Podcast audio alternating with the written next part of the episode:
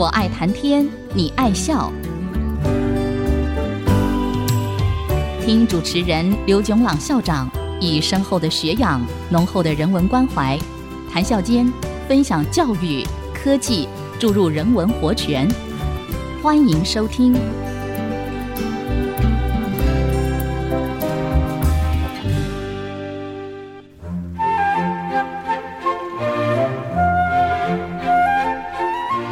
听众朋友，大家好，欢迎收听《我爱谈天，你爱笑》这个节目是在爱惜之音 FM 九七点五和 Bravo FM 九一点三联播的节目。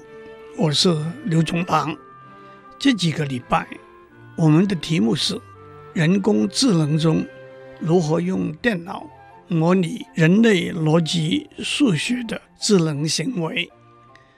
再讲了几个不同的例子，包括可以说是以蛮力为主的算术运算，例如找出目前已知的最大的质数，用算术运算来辅助逻辑推理，例如四色定理的证明，到纯粹的逻辑推理，例如解答微积分的题目，一直到。两个或者两个以上参与者的竞赛游戏，在这里头，我们从井字游戏讲到五子棋、六冠棋、西洋跳棋、象棋、西洋棋和围棋，这些两人对弈、资讯完全公开、没有几率因素、零和的游戏。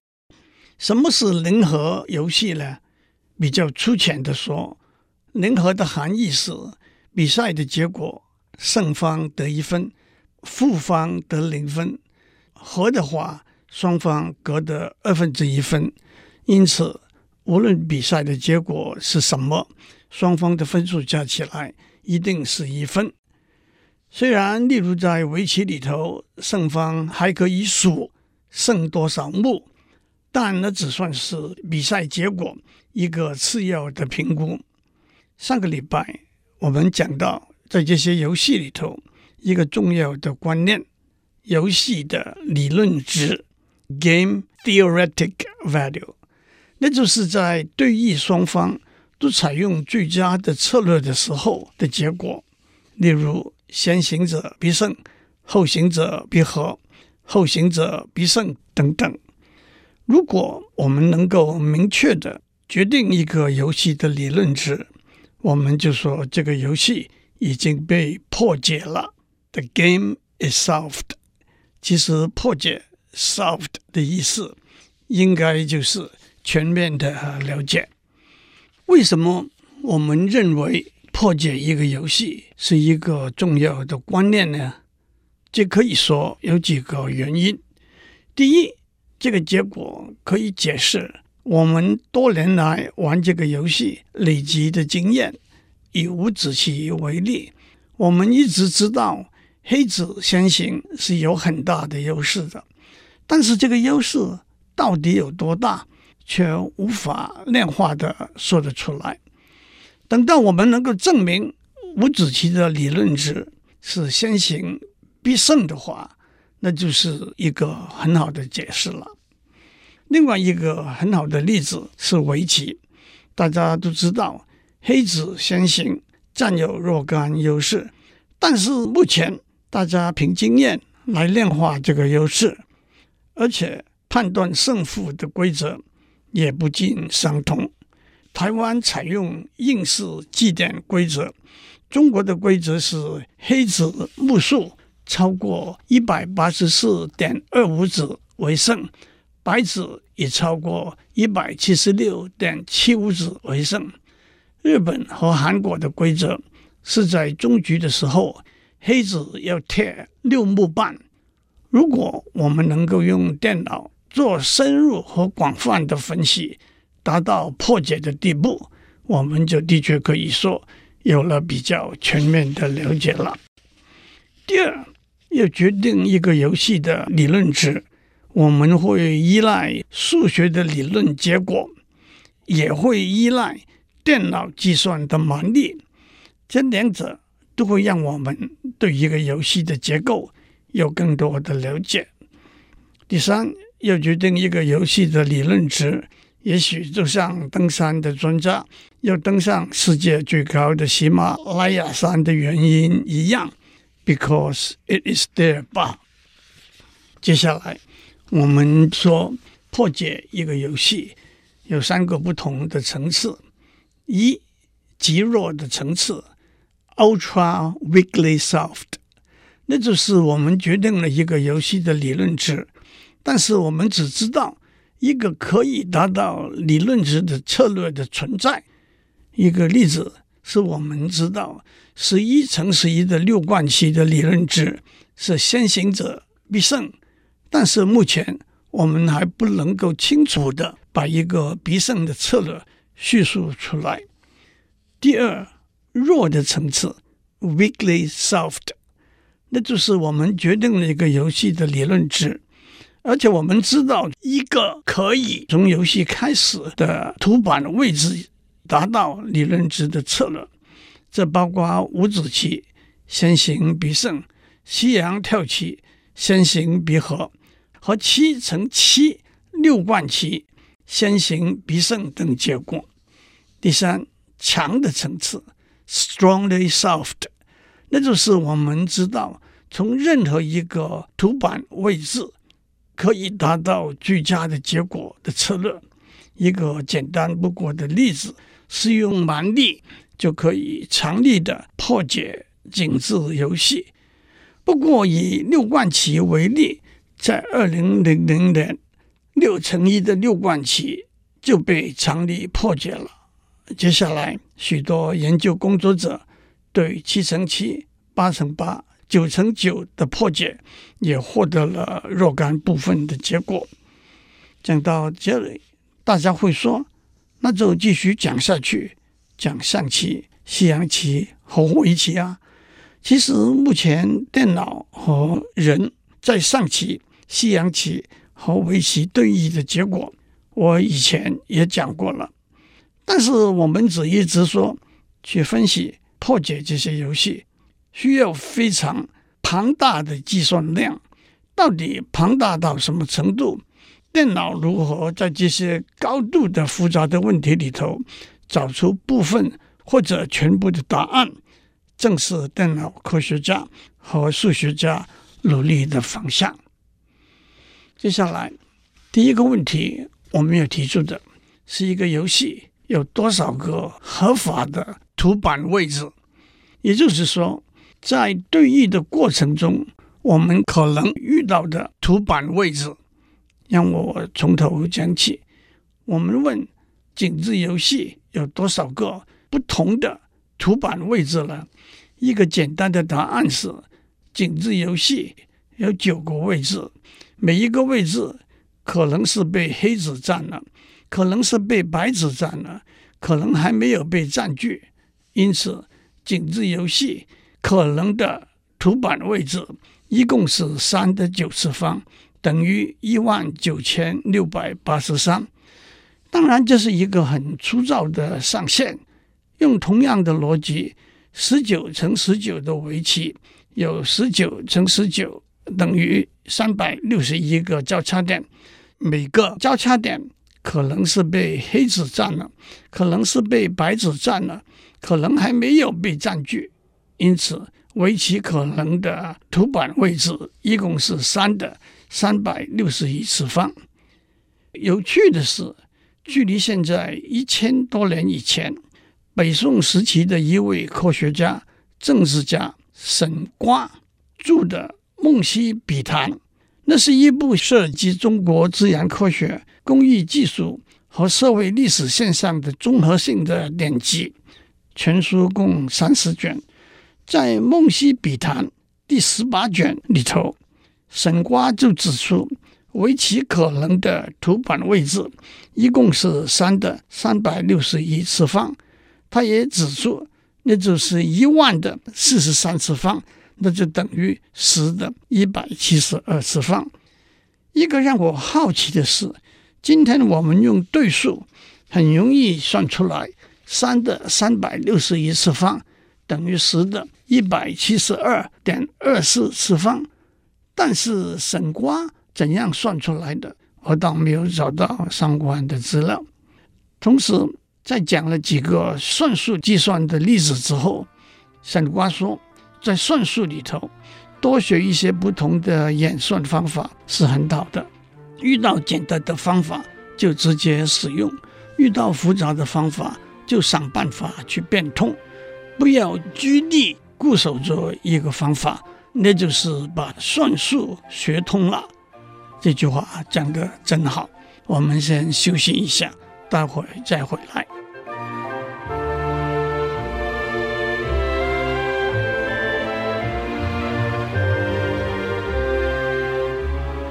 欢迎继续收听。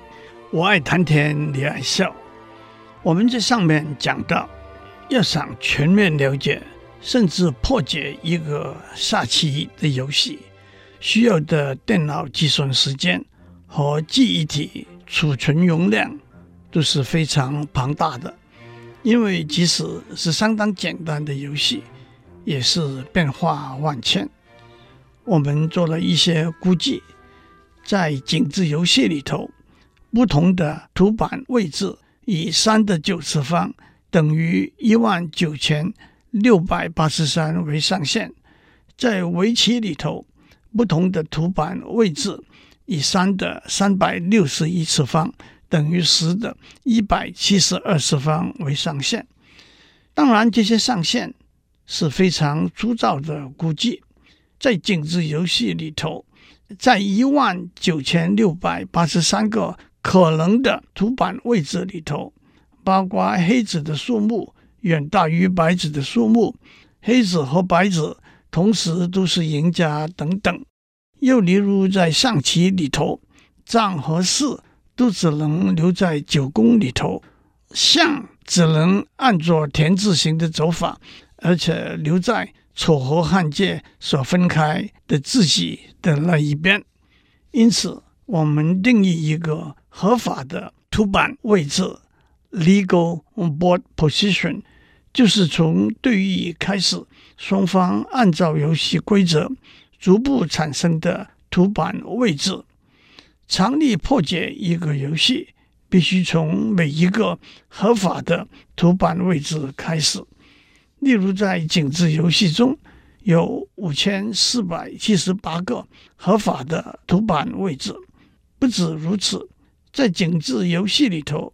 一个合法的图板位置，转九十度、一百八十度、两百七十度左右反射、上下反射所得到的合法的图板位置，在策略的分析和选择上基本上都是一样的。因此，把这些合法的图板位置归类合并，也是分析工作中一个重要的部分。例如，井字游戏。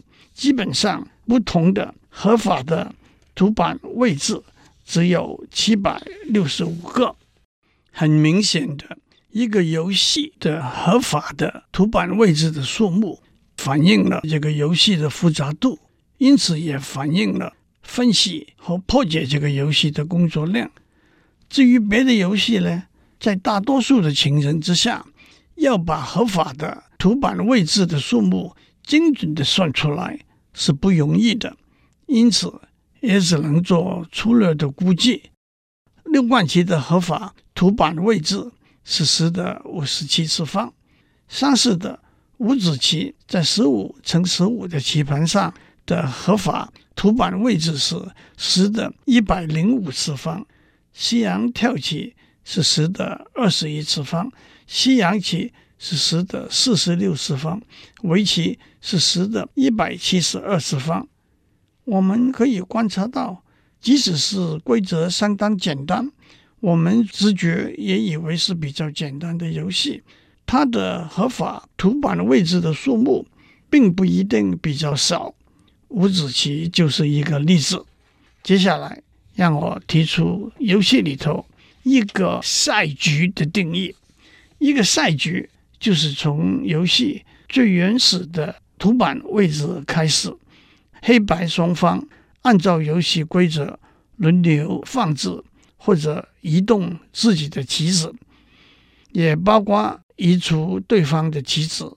例如在象棋、西洋跳棋、西洋棋、围棋里头都有这个可能，一直到胜负或者和的结果出来为止。例如在井字游戏里头，最原始的图板位置是空的一个井字。接下来，例如黑方放置一个黑子在井字的正中央，白方放一个白子。在左上角，黑方放置一个黑子，在右下角等等，直到黑方胜、白方胜或者和为止，就是一个赛局。接下来，我们说一个游戏所有可能的赛局，可以用一棵树的形式表达出来，那就叫做这个游戏的赛局树 （game tree）。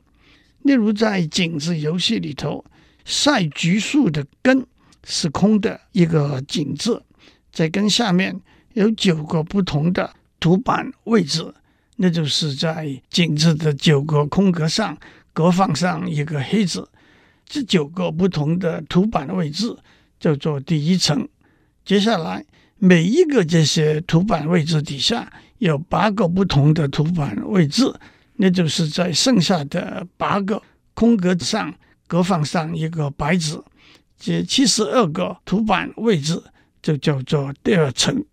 这样一层一层走下去，直到黑方胜或者白方胜或者和。这些在游戏结束的时候的图板位置，就叫做赛局树的树叶 （leaves）。明显的，一个游戏的赛局树的叶的总数目。就是这个游戏中不同的赛局的总数，也就被称为这个游戏的赛局数的大小。例如，井字游戏一共有二十五万五千一百六十八个不同的赛局。不过，当加上旋转和反射的动作的考量，那就只有两万六千八百三十个赛局。至于其他游戏的赛局数的大小呢，那的确就只能靠合理的、粗糙的估计。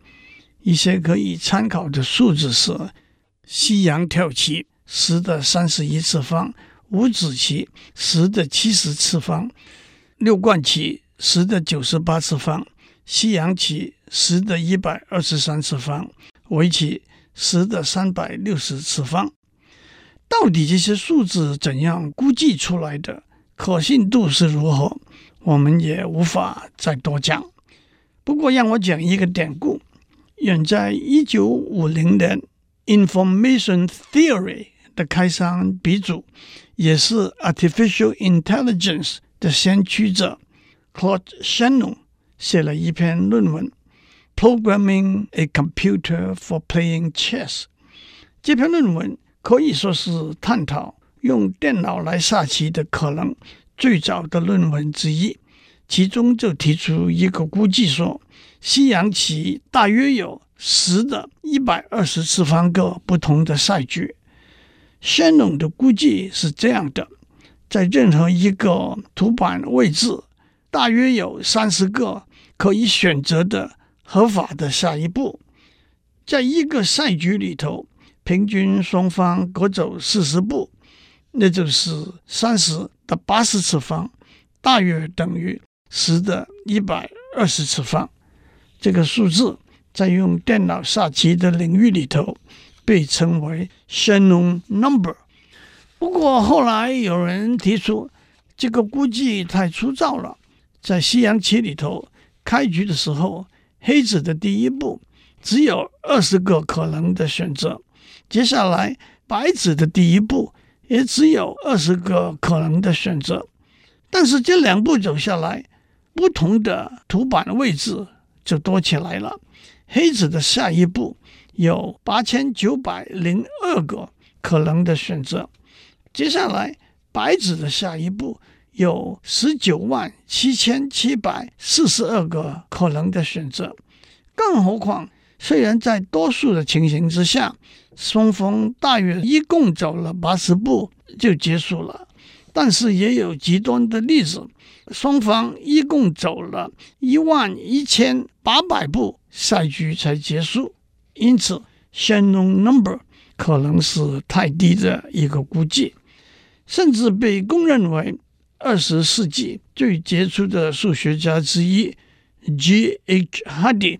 也加了一个他的估计，那是十的十的五十次方次方，那就远远大于先弄十的一百二十次方的估计了。